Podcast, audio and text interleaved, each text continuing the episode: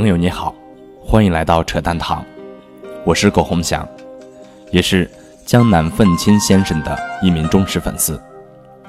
今天呢，我们为大家分享的一样是校长江南愤青的文章，希望大家从中有所收获。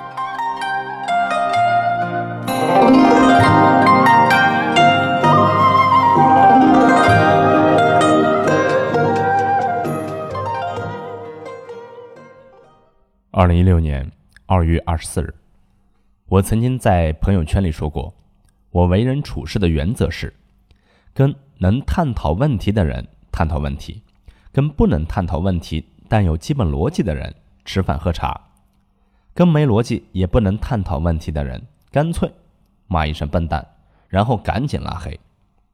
我对于笨蛋是近乎零容忍的姿态，这几年骂了无数笨蛋。拉黑了无数人，估计也得罪了无数人。我从来无所谓。世界那么大，而你时间有限，你能认识的人总归是少数的。珍惜那些能跟你对话在一个逻辑层面上的人都来不及，哪里有时间去跟笨蛋讲道理呢？这几年，我想的最明白的事情，就是我们要爱那些爱我们的人，而那些压根在你这辈子的生命里。留不下半点痕迹的人，你理他们干什么？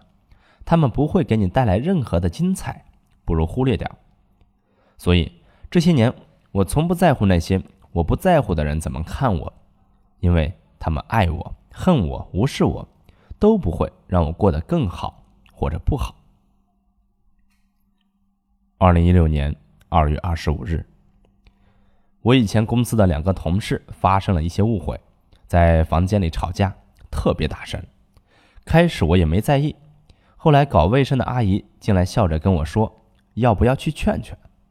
我说：“没事儿，公司里鼓励吵架，随便吵架。”我还跑过去把他们的门给关上，让他们好好吵。我觉得公司内部怎样都可以，但是如果跑到外面去，还给我上演窝里斗的事情，言行不一，互相唱反调，那明天就给我走人。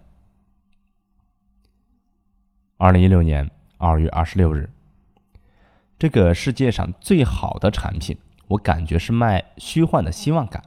例如风水，你永远无法验证结果。